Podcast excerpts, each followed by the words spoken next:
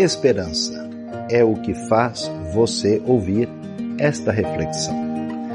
A capacidade de crer, fé, é o que nos leva ao dia seguinte.